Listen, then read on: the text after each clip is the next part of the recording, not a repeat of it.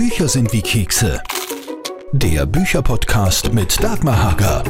Man soll jetzt nicht zum Beispiel erkennen, dass jemand vielleicht äh, Botox gehabt hat. Also dann ist eine Behandlung für mich eben nicht gut gemacht. Weniger ist also oft mehr und das gilt auch für Schönheits-OPs, sagt zumindest mein heutiger Gast im Podcast und der muss es wissen. Schließlich ist er Schönheitschirurg Dr. Matthias Koller aus Linz. Sein Buch Moderne Schönheitsmedizin aus dem Humboldt Verlag ist super erfolgreich und das ist natürlich Grund genug für mich, ihn mit Fragen zu löchern. Fragen wie, Ab wann macht der OP überhaupt Sinn? Was würde er nie operieren? Woran erkenne ich einen guten Chirurgen? Wie alt sind seine Patienten? Kommen mehr Frauen oder mehr Männer?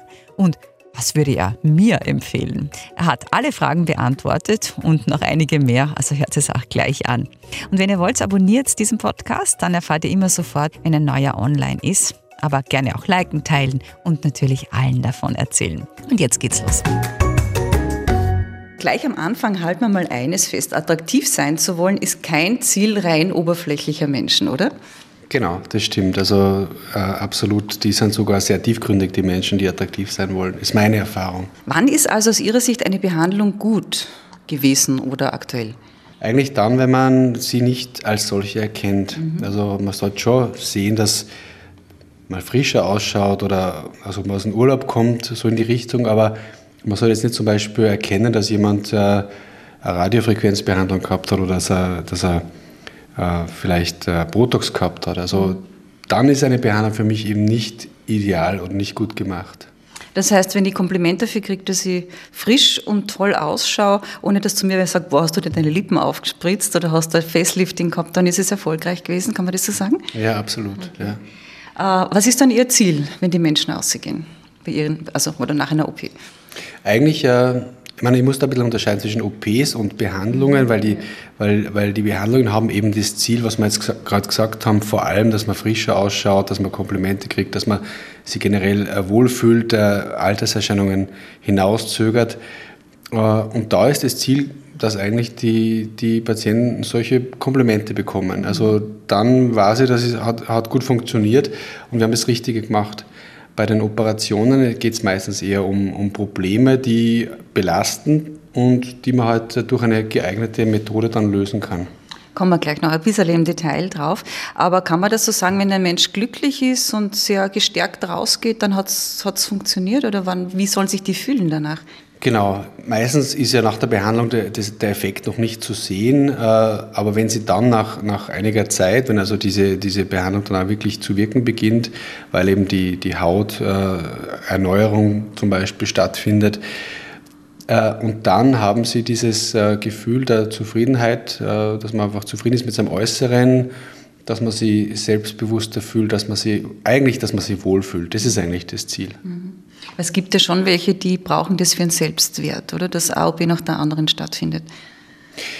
Ja, wobei das eigentlich in der, also zumindest jetzt in meinem äh, Alltag und ich bin ja doch äh, wirklich äh, spezialisiert auf Schönheitsmedizin und mache das jeden Tag, kann man sagen, sind es eher die, die wirklich die Minderheit. Mhm. Also ähm, ein, ein, paar wenige Prozent und solche Patienten sollte man auch stoppen in ihrem, in ihrem Tun. Mhm. Also zu Ihren Werten möchte ich dann auch kurz noch was, mhm. also noch ein bisschen später darauf eingehen.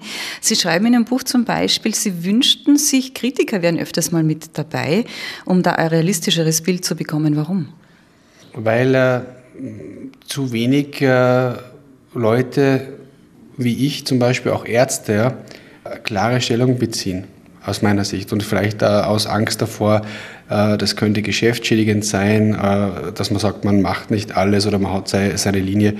Die Wahrheit ist, es ist genau das Gegenteil, weil man spricht ja damit die Mehrheit der, der, Leute an. Weil es will ja fast jeder natürlich ausschauen nach einer Behandlung. Es, also ganz selten will jemand künstlich wirken. Und äh, das wünsche ich mir, dass man da ein bisschen mehr ähm, quasi Kritik auch übt. Aber es gibt offenbar schon auch in der Branche einige, ich nenne es jetzt einfach mal schwarze Schafe, die einfach alles machen. Die gibt es schon auch, weil sonst würden ja nicht gewisse Menschen so ausschauen, wie sie ausschauen. Genau, aber die gibt es zum Beispiel ja auch bei, bei, bei Hollywood-Stars, wo man denkt, na, die könnten sich ja wirklich den besten plastischen Chirurgen mhm. leisten. Und, und äh, gerade dort sieht man oft solche OP-Auswüchse. Aber warum? Das hat meistens zwei Gründe. Das eine ist schon auch der Wunsch der, der Patienten, ähm, weil sie sich im Spiegel anders sehen, als sie tatsächlich ausschauen. Also mhm. eine, eine, eine, eine große Lippe zum Beispiel äh, nicht als solche im Spiegel erkannt wird. Also das geht schon ein bisschen Richtung äh, Körperwahrnehmungsstörung. Mhm. Und das Zweite ist, natürlich gibt es dann auch die Ärzte, die, die dem äh, Wunsch nachkommen und die sie vielleicht auch nicht so intensiv äh, mit Schönheit oder Attraktivität auseinandersetzen und äh, die es einfach halt machen. Mhm. Ja. Aber ist das nicht da schon so, dass man dann sagt, die gehören eher zum Psychologen und da nicht zum Schönheitschirurgen, weil da doch innerlich etwas nicht zu stimmen scheint? Oder ist das ein bisschen zu spekulativ gedacht?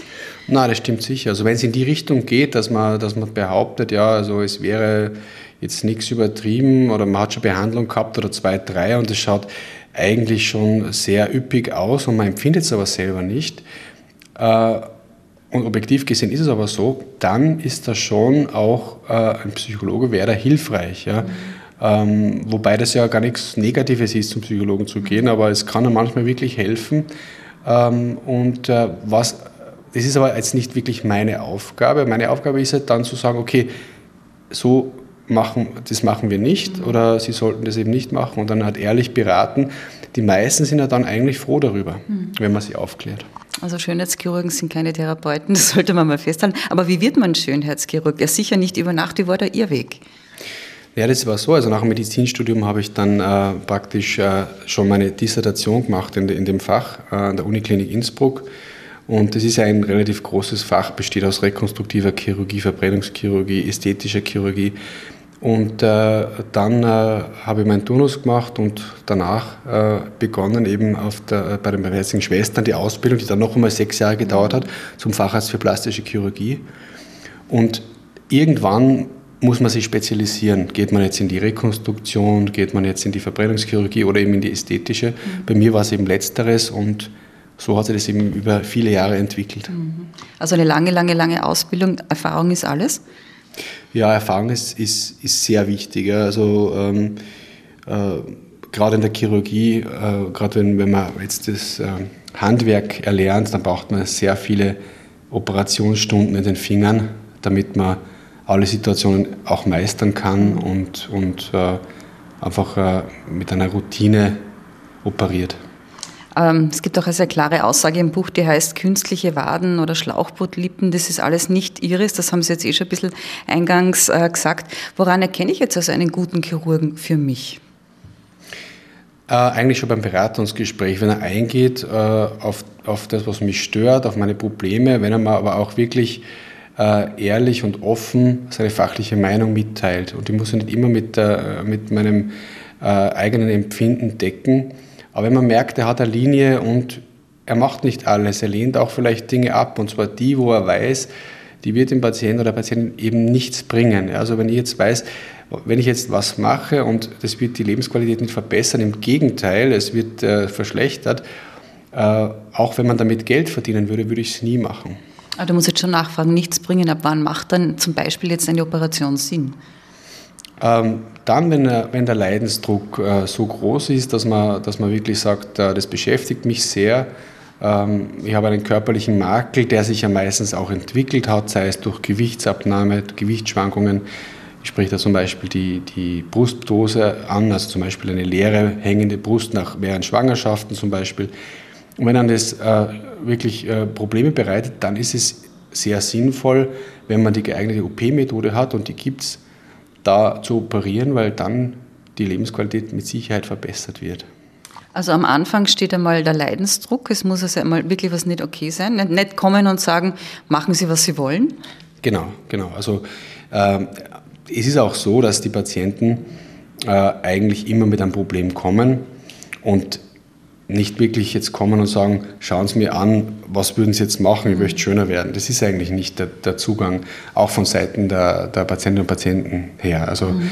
ähm, genau, es, es, es steht das Problem im Vordergrund und dann schaut man, wie kann man das am besten chirurgisch lösen. So, dann habe ich Sie gefunden. Ich sitze jetzt bei Ihnen, Sie haben mich gut beraten. Äh, wie geht es dann weiter? Das muss ja realistisch sein.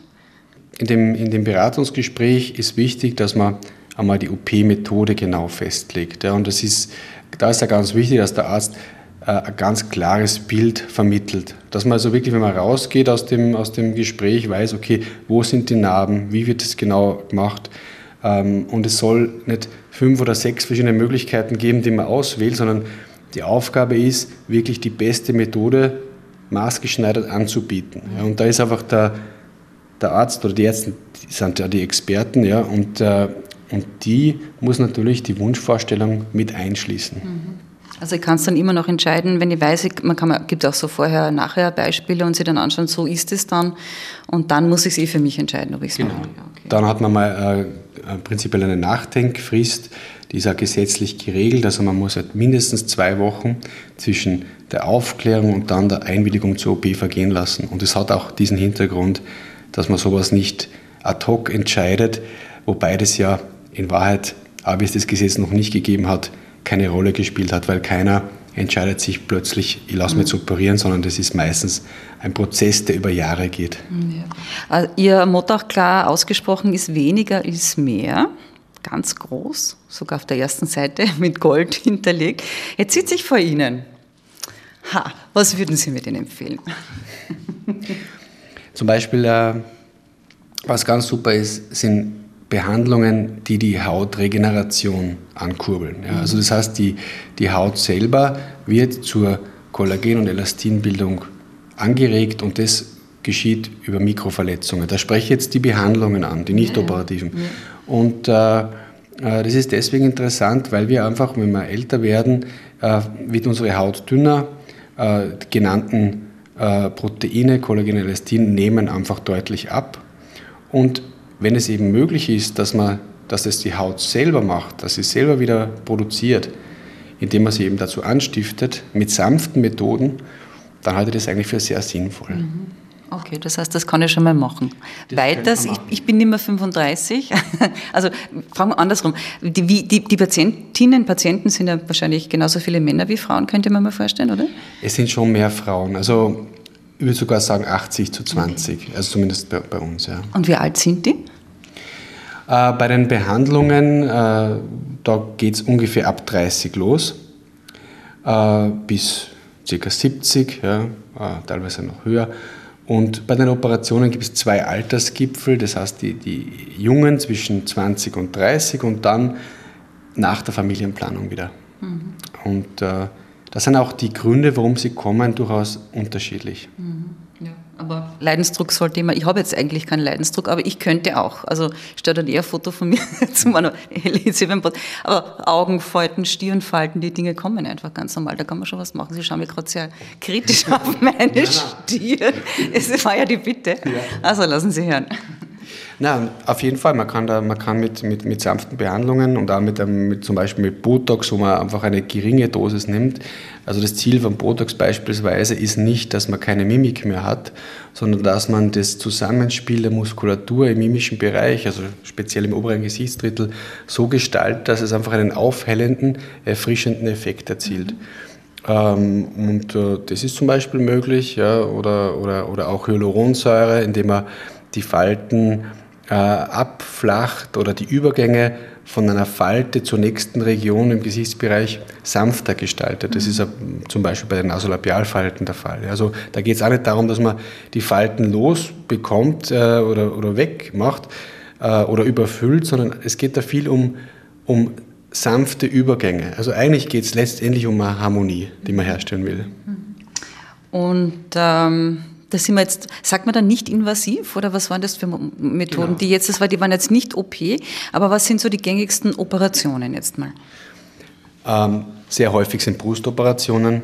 Ähm, da gibt es zum Beispiel die Brustverkleinerung, die, äh, die häufig ist. Ja, das macht einfach Probleme im Alltag, wenn die Brust sehr schwer ist, Wirbelsäuleprobleme, der BH schnürt ein.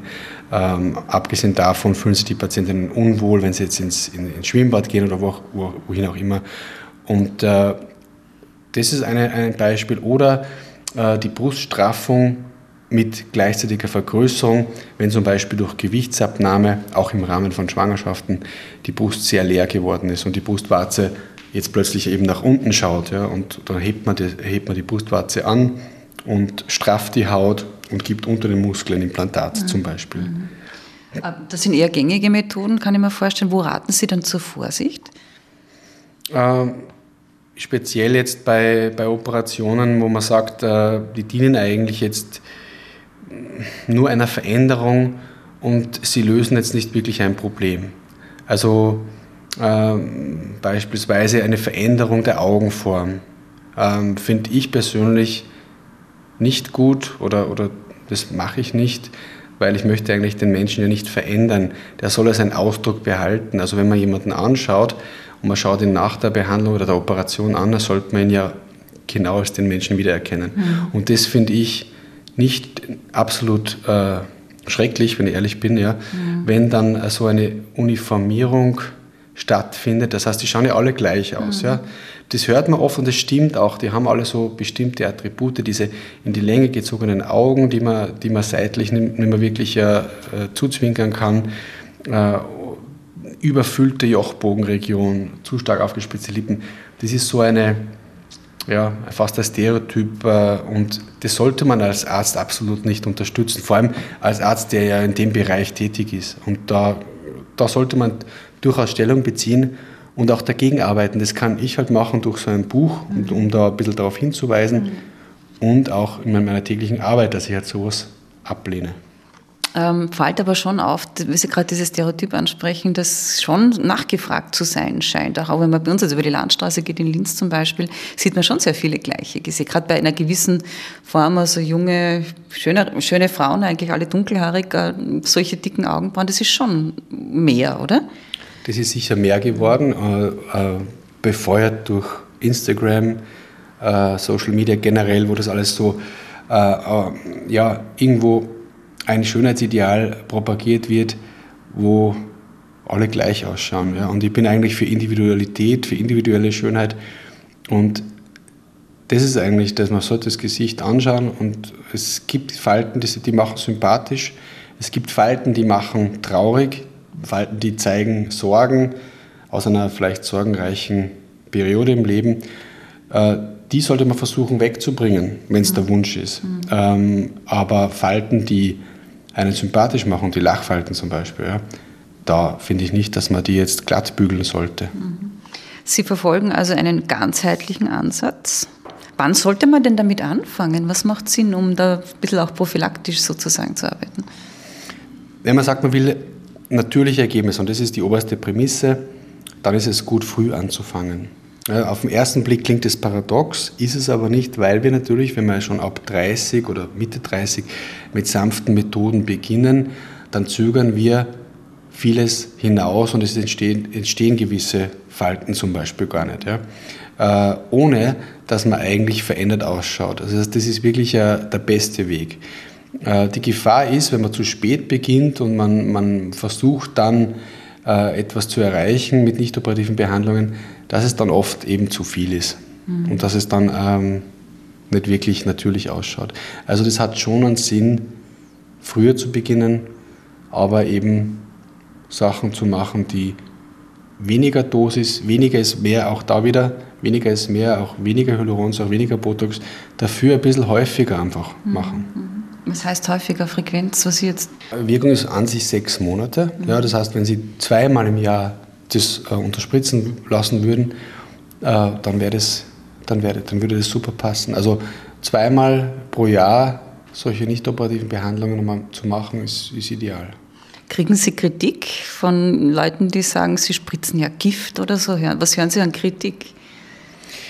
Gegenüber Botox herrscht sicher gewisse Aversion manchmal, eben wie Sie sagen, Gift, Nervengift. Aber da muss man da auch aufklären. Ja, also viele glauben, Hyaluronsäure ist, ist der gute Kopf und das ähm, Botox der böse. Mhm. Aber gerade in der Zornesfalte wäre zum Beispiel Hyaluronsäure viel gefährlicher als Botox, weil dort Arterien verlaufen und wenn man äh, die Hyaluronsäure in Arterien spritzt, dann kann es zum Gefäßverschluss führen. Mhm. Darum gibt es Regionen im Gesicht, wo Botox, und das ist das obere Gesichtsdrittel, einfach äh, die weitaus bessere Wahl ist. Und kommen du das Botox aus der Neurologie, äh, damit hat man, oder behandelt man ja Gesichtspassen in einer viel höheren Dosis. In der ästhetischen Medizin ist es eine vergleichsweise sehr geringe Dosis und bei korrekter Anwendung gibt es auch keine Nebenwirkungen. Man macht es ja auch freiwillig. Es ist ja nicht so, dass ich muss, muss man auch mal dazu sagen. Es ist ja nicht jeder gezwungen bei Ihnen, sondern es kommt jeder freiwillig, weil er möchte. Mhm. Zum Thema Botox auch noch, das macht man auch gegen Migräne. Also ich habe eine Freundin, die kriegt das ins Knick gespritzt gegen mhm. Migräne, oder? Genau. Das machen dann äh, Neurologen hauptsächlich, mhm. ja, wenn es jetzt äh, diese Indikation Migräne gibt. Aber wie, ich beobachte das als, als angenehme Begleiterscheinung bei Migränepatienten, die aus ästhetischen Gründen Botox bekommen, dass sie sagen, Migräne ist deutlich weniger in der Anfallshäufigkeit. Übrigens auch bei normalen Kopfschmerzen, dem typischen Spannungskopfschmerz, äh, ist es auch so. Dass also die Entspannung der Muskulatur, die man da macht, offensichtlich schon einen deutlichen Einfluss hat auf, auf weniger Kopfschmerzen dann. Ne?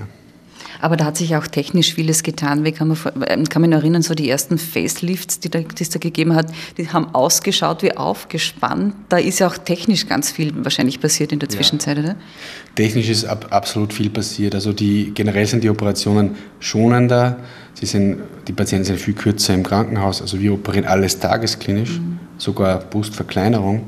Und äh, gerade beim, weil Sie das Facelift angesprochen haben, das war einfach ein äh, damalig falsches Verständnis, wie man altert. Ja, also es altert ja niemand so, dass das Gesicht von, von hinten nach vorne rutscht, sondern äh, in Wirklichkeit kommt es zur Atrophie der Gesichtspartien, also auch der Knochen atrophiert und das Gewebe sinkt von oben nach unten ab. Und deswegen war das immer unnatürlich, ein Gesicht nach hinten zu spannen. Darum hat es auch immer furchtbar ausgeschaut. Mhm. Und äh, es gibt mittlerweile äh, wesentlich bessere Methoden der Facelift-Chirurgie, wo man das Gesicht von unten nach oben anhebt, mhm. zum Beispiel. Mhm.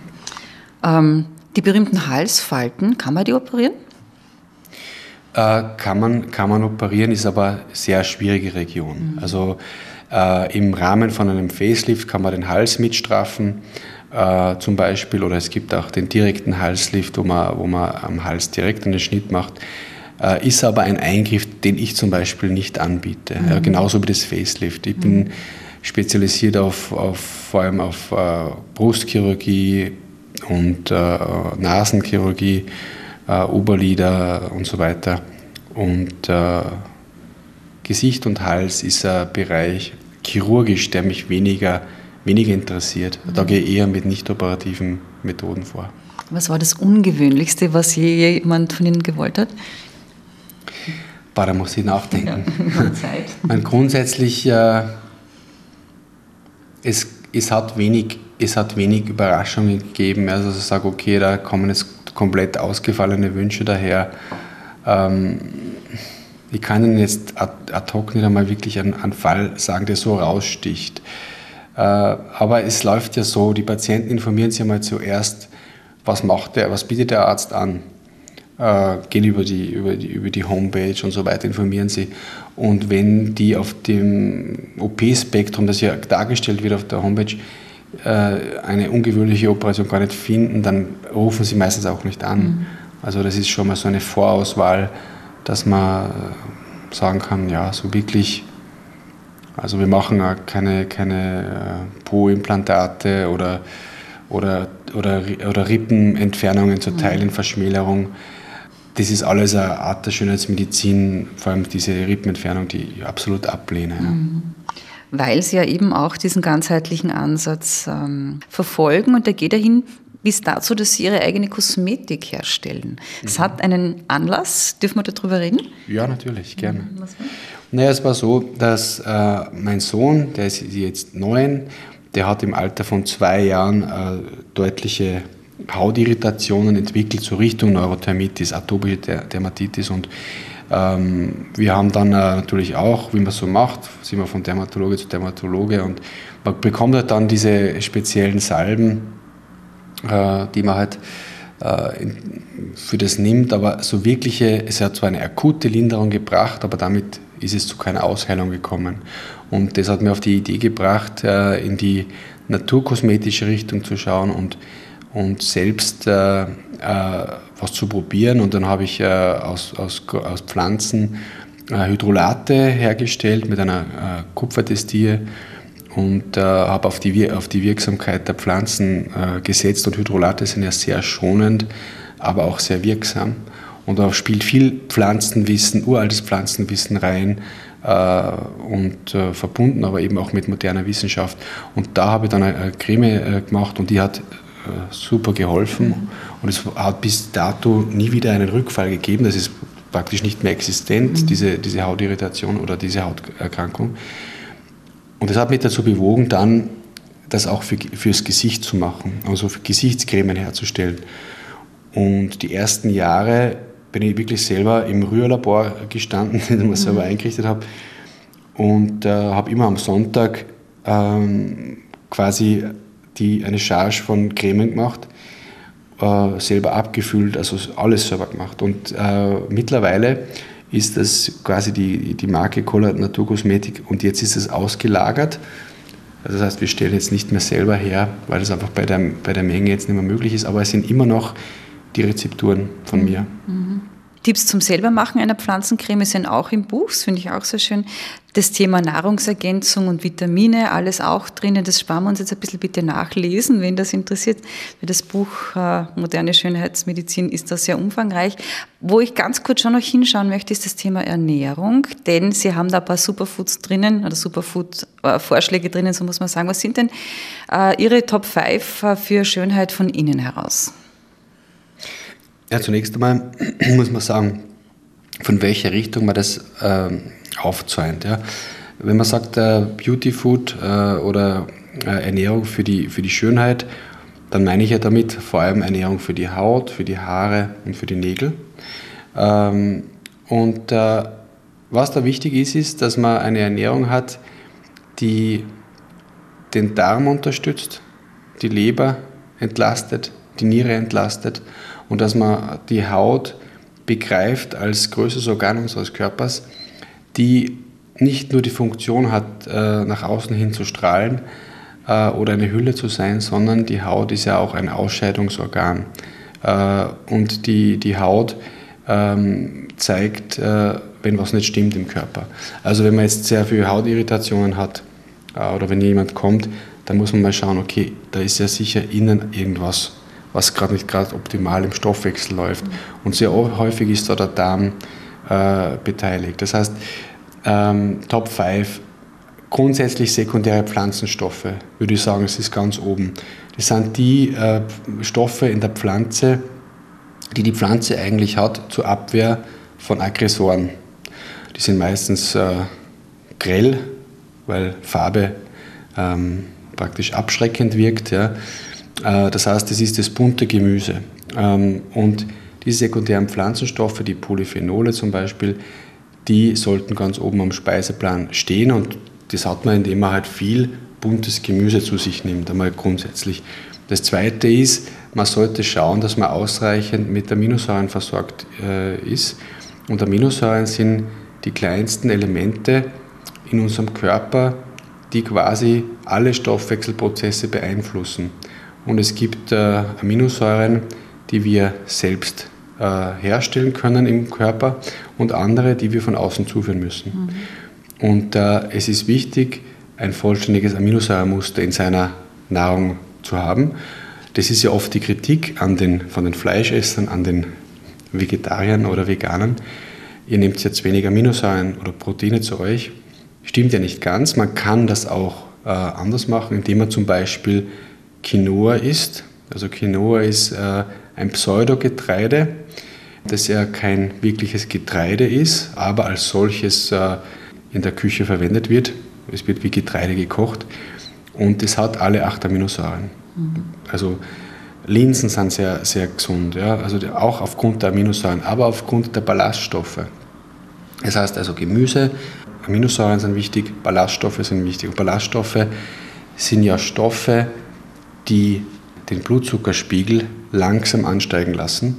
Und wenn das der Fall ist, dann bleiben wir länger satt. Also wir haben nicht so einen Heißhunger. Und sie sind für den Darm sehr, sehr gut, weil die guten Darmbakterien von den äh, Ballaststoffen profitieren. Mhm. Und das ist das Ziel. Wenn der, wenn der, wenn der Darm ein, ein, ein breites Spektrum an äh, guten, protektiven, also schützenden Darmbakterien hat, dann ist einmal für die Gesundheit und auch für die Schönheit sehr viel getan. Mhm. Weil das wirkt sie aus auf die Haut, das wirkt sie aus auf die Haare, Das heißt, als Schönheitsmediziner müsste man eigentlich wirklich in die Tiefe gehen ja? und mhm. äh, auch diese Dinge mit berücksichtigen. Weil wir eben von innen heraus strahlen, sind auch sehr viele äh, Rezepte drinnen. Ähm, auch schön, so von der Frühstücksbowl bis zu. Was ist denn Ihr Lieblingsrezept da drin? Ich persönlich mag extrem gern das getrocknete Vollkornbrot mit Tomaten, mhm. was ja in Spanien dieses Pan con Tomate, glaube ich, heißt, ein, ein Nationalgericht ist oder ein Nationalsnack. Mir schmecken Tomaten extrem gut und was, äh, was ganz gut ist, ist, wenn man dann Olivenöl drüber gibt und, und ein bisschen Meersalz. Mhm. Das Olivenöl ist erstens einmal geschmacklich ideal zum Kombinieren, aber das Lycopin, was, was in den Tomaten ist, auch ein sekundärer Pflanzenstoff, der übrigens der Sonnenschutz von innen ist. Also wenn wir viel Tomaten essen, viel Lycopin aufnehmen, schützen wir uns auch vor aggressiver Sonneneinstrahlung. Das Lycopin wird nur aufgenommen, wenn es Fett äh, mit dabei ist. Und das beste Fett in dem Fall ist das Olivenöl. Ja, deswegen geben manche auch einen Tropfen Öl zu ihren ganzen frisch gepressten Gemüsesäften genau. dazu, genau. Ähm, jetzt haben wir eigentlich schon quer durch äh, alles gesagt, was ich so wissen wollte, aber was haben wir noch nicht gehört oder was geben Sie uns denn zum Schluss des Podcasts noch mit? Vielleicht äh, der Punkt, dass wenn es um Schönheit geht, dass es auch um Attraktivität geht und dass Attraktivität nicht unbedingt objektiv messbar ist, sondern dass es ein Empfinden ist wie man sein Gegenüber empfindet und dass die Attraktivität maßgeblich durch die Ausstrahlung beeinflusst wird. Und das gebe ich vielleicht mit. Mhm. Äh, das heißt, dass, dass es ganz wesentlich ist, dass man glücklich ist, dass man, dass man von innen heraus strahlt und dass das nichts ist, was man quasi mit Symmetrie oder perfekten Formen oder auch perfekten Gesichtsformen erreicht, sondern eigentlich, dass man von innen her schön ist. Und auch wenn das äh, vielleicht abgedroschen klingt, wenn man das schon so oft gehört hat, aber es ist keine leere Worthülse. Mhm. Und ideal ist, wenn, wenn man einfach beides kombinieren kann. Mhm. Dieses Wort, du strahlst, kann schon schönheitschirurgisch unterstützt sein, aber es kommt aus mir. Genau, das kommt vor allem von innen und es kann eine Folge sein einer gelungenen Schönheitsbehandlung, dass man sagt, okay, man ist jetzt glücklicher als vorher, weil man das Problem beseitigt hat, aber letztendlich ist das etwas, was man was man in sich haben muss oder in sich entwickeln muss. Schönes Schlusswort. Dankeschön. Danke sehr. Dr. Matthias Koller war das mit seinem Buch Moderne Schönheitsmedizin aus dem Humboldt Verlag. Abonniert Bücher sind wie Keks am besten gleich und erzählt allen davon. Und im nächsten Podcast, der kommt im Dezember raus, da gibt es dann ganz viel Know-how für Self-Publisher, also alle, die gerne ein Buch ohne Verlag herausbringen möchten. Self-Publisherin Julia Moser weiß nämlich ganz genau, wie das geht, denn sie macht das selbst äußerst erfolgreich. Ich finde Dagmar, bis bald. Bücher sind wie Kekse. Der Bücherpodcast mit Dagmar Hager.